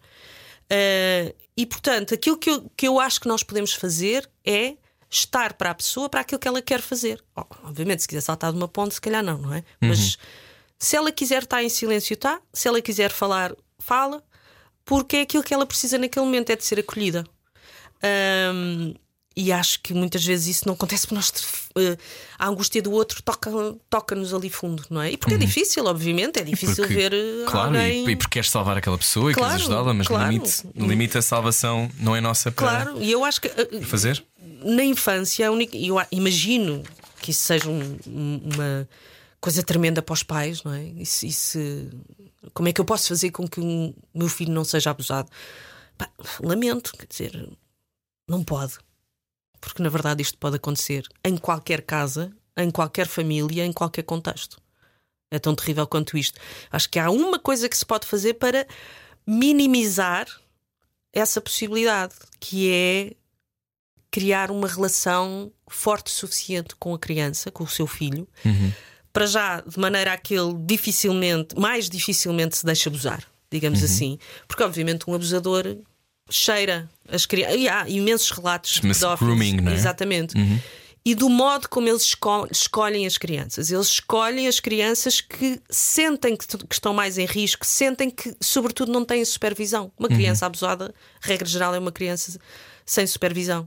E, portanto, a única forma que os pais têm, ou uma das formas, pelo menos, que os pais têm de diminuir essa possibilidade é criar uma relação forte o suficiente com aquela criança para que ela seja mais difícil, para que ela não entre nesse lote não é? Dos, dos mais vulneráveis, ou que não seja percepcionada dessa maneira, e hum, para que caso aconteça alguma coisa, a criança encontre nos pais um caminho de ida que lhes possa chegar ao pé dos pais e dizer isto aconteceu. Porque essas crianças que pouco supervisionadas são, regra geral, crianças que não conseguem fazer isto. Este é que é o drama. Portanto, o segredo fica. Exatamente. O drama é este: é que as crianças têm uma relação tão frágil emocionalmente com os pais que isto acontece e depois acontece reiteradamente e elas nunca falam. Não é? E pode acontecer só uma vez, É- é- vai dar o mesmo. A questão é que, e portanto, é construindo uma, uma relação forte com os filhos emocionalmente, emocionalmente, eh, que, que eu acho que se pode eh, baixar eh, a probabilidade disto acontecer. Mas pode sempre. Uh, estamos a acabar a nossa conversa. Oh, Um, sim, eu sei. Mas depois vamos almoçar, Ah, não pronto, faz mal. então Um, qual, é, qual é a tua ambição para este ano? Tens alguma? olha, se este ano for tão bom quanto o ano passado, eu já estou, eu já estou muito contente. Porque o ano passado foi bom. Olha, terminei a minha formação teórica, eh, comprei uma casa. Uau! eh, e, sobretudo, eh, consegui ultrapassar algumas, algumas barreiras minhas pessoais, que eram coisas que eu achava que jamais iriam acontecer. Consegui libertar alguns segredos que tinha, digamos assim. Eh, Isso mudou-te? isso mudou-me. Isso mudou-me. Eu já tinha lido isto nos livros, não é? E de facto, os livros confirma-se. Eh, Tell your truth and it shall uh, set you free. É coisa do Exatamente, género. Sim. Uhum. exatamente. Liberta-te completamente. E portanto, a minha ambição é esta: é, é continuar, eh, continuar a fazer caminho, continuar a ver pacientes, continuar a estudar, continuar a estar ao pé das pessoas de quem eu gosto, continuar a dar-me mais hum, e a receber mais, não é? Hum, e sobretudo estar mais próximo de, de viver uma vida liberta e honesta. Hum. Tens saudades de alguma coisa? Não. Hum. Não, não, não, não aquela saudade melancólica, ai, sinto falta, não sei do quê. Não, eu sou. Eu acho que o, o melhor está sempre para vir. E portanto, o que está lá atrás está lá atrás, ainda bem que está lá Uhum. atrás. Não sou também daquelas pessoas que acham, "Ai, eu, se eu olhasse para trás não mudaria nada. Ah, mu- mudaria. mudaria até algumas bastantes coisas. Acho que as pessoas agora dizem menos isso. Antigamente era, ai não, eu não me diria nada, porque isso fez a pessoa que eu sou. Ah, pois. Tá bem, mas eu não precisava nada de ter bebido aquilo naquela noite. Exatamente. Olha, ou então aquelas pessoas que dizem: Ah, hum, mas eu, eu, eu já fiz os passos com o meu trauma. Se não fosse o meu trauma, eu era outra pessoa. Isso não, pá, Mas sabes, sabes que agora estou-me a lembrar. não- eu, agora, eu obviamente falaria contigo mais 17 horas, mas eu lembrei-me agora de uma coisa que me aconteceu em LA. Eu não, me lembro, não sei se lembras. Uhum. Que, fui, que fui a um bar e tive um date. E fui drogado nesse date e meteram-me. Isto, é- o aspecto não volta a sair, mas na altura saiu em todo lado. Hum. E na altura. E eu fiquei mesmo alterado. E eu estava com, com uma amiga na altura, com a Maria, e a Maria que me levou para casa, porque senão Uhum. de cá tinha corrido mal. Um, e lembro-me que na altura eu não tinha vocabulário para perceber o que me tinha Uhum. acontecido. E na altura de uma entrevista, foi logo depois de, eu ter escrito publicamente que era, que era gay, etc., quando voltei dos Estados Unidos, e lembro-me que na altura eu não tinha vocabulário para isso, isto foi em 2017. E volto a dizer, e acho que é muito importante, eh, quando tu dizias que é importante libertar e descobrir palavras para também nos situarmos, um, os homens também têm que o fazer, e é uma Claro. coisa que a mim me preocupa muito, porque à minha volta não vejo os homens a fazê-lo, vejo pouco, vejo muito pouco.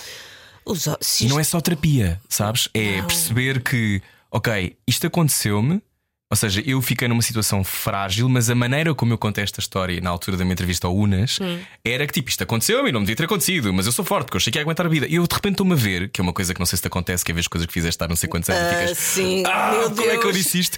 E eu estava a ver aquilo e era o, meu, o meu lugar de inconsciência era tal, Uhum. também tinha 26 anos, também não se pode pedir muito, mas ou seja, esse caminho é possível. Eu hoje percebo o que é que me aconteceu, não é? Uhum, Eu tive azar e não, não, não vetei aquela pessoa, não sabia onde é que aquela pessoa vinha, no limite. Uhum. E pronto, e, fui, e podia ter corrido mal. Sim, sim, mas ouve, a vida está cheia de tragédias à espera de acontecer. Por isso é que se nós não, não. Por isso é que é importante a gente saber os, os nossos limites, que é uma coisa que eu acho que também nos falta muito. Quer dizer, por um lado, temos limites em- nos sítios errados.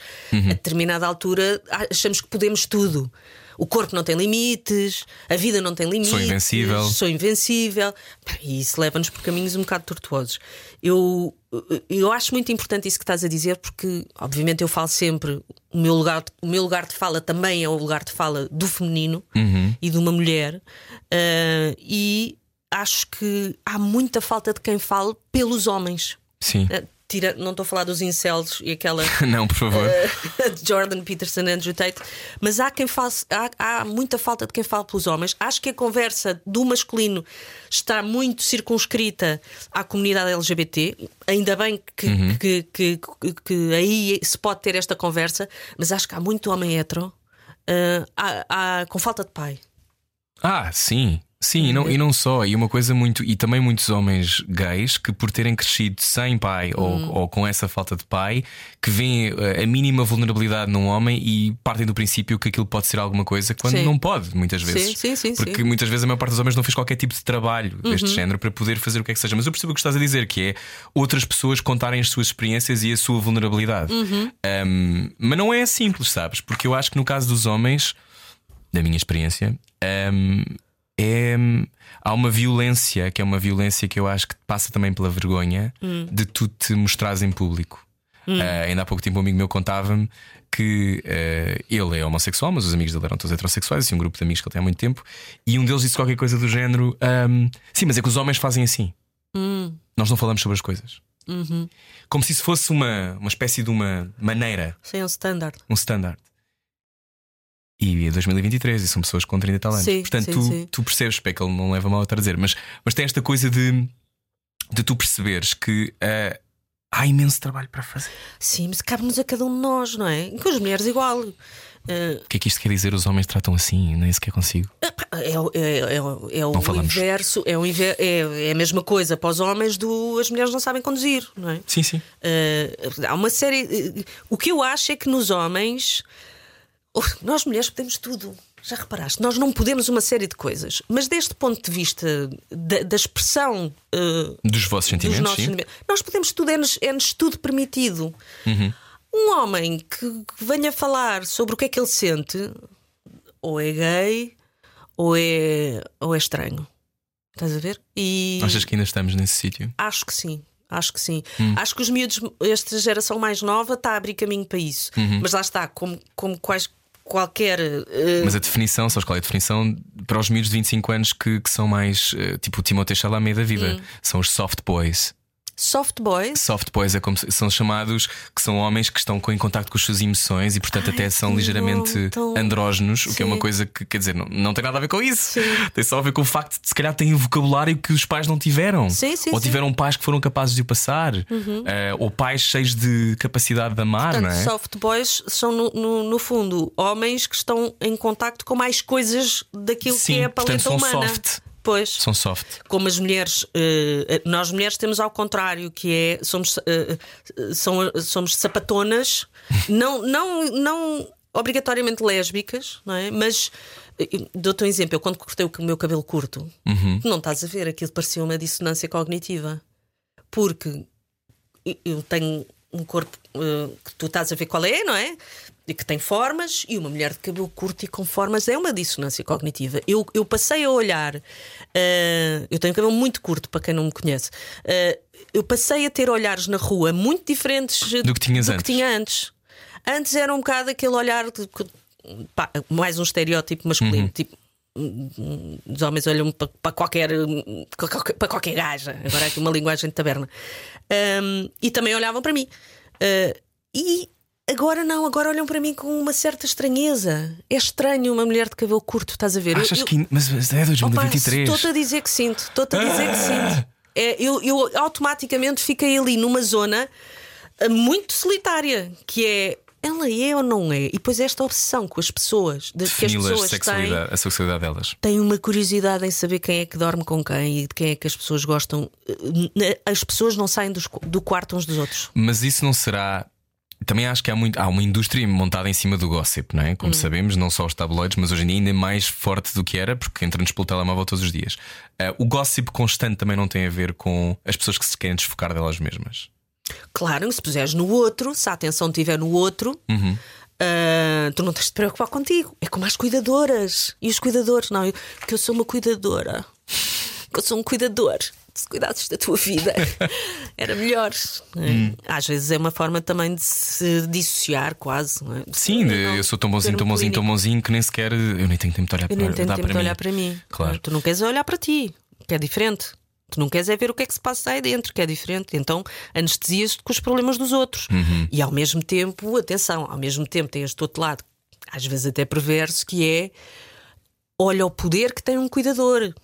Ah, sim. Um cuidador tem um poder Também não, tremendo. também não será por acaso que na indústria da wellness, de wellness existem não sei quantos facínoras que vivem da, daquela, daquela atenção das pessoas e, enfim, destroem vidas, muitas delas. Totalmente. Não só com cultos, às vezes só com apps. Bom, continuaremos aqui para sempre. É verdade. Uh, vamos almoçar. Vamos almoçar. Silva Batista, minha convidada no Debaixo da Língua. Não te perguntei o que é que tens debaixo da língua. Tens algum comprimido? Tenho um comprimido para a atenção. Voltamos em breve com mais uh, programas. Adeus. Obrigado, Silvia. Obrigado. Um programa da Rádio Comercial. Foi bom o almoço, está a pensar sobre isso. Acho que comemos os dois entre custo. Silvia Batista, na Rádio Comercial, vale também a pena seguir nas redes sociais. Silvia é uma cabeça muito interessante de ouvir e de uh, nos barrarmos com ela na vida, porque somos sempre confrontados com alguma coisa. É muito bom. Silvia Batista, na próxima semana recebemos Gilmário Vemba, mega estrela do humor em Angola e em Portugal, responde sempre à letra nas manhãs da Rádio Comercial. Portanto, já sabe, começa a preparar o que é que quer pôr eh, em jogo. Vai ser bom conhecer eh, melhor o Gilmário, uh, que tem um grande coração, para além de ser uma pessoa muito interessante de ter à frente, de conversar. Venha daí, há mais na próxima semana, partilhe com os seus amigos e se quiser, se tiver propostas de convidados, por favor envie para as minhas redes sociais. Estarei completamente disponível, de portas abertas, coração escancarado, o cofre aberto. Isso é outra conversa para outro programa. Um dia deixo faço um sobre espíritos. Um, mas depois, se calhar está aqui alguém Ok, vou-me embora. Adeus. Obrigado.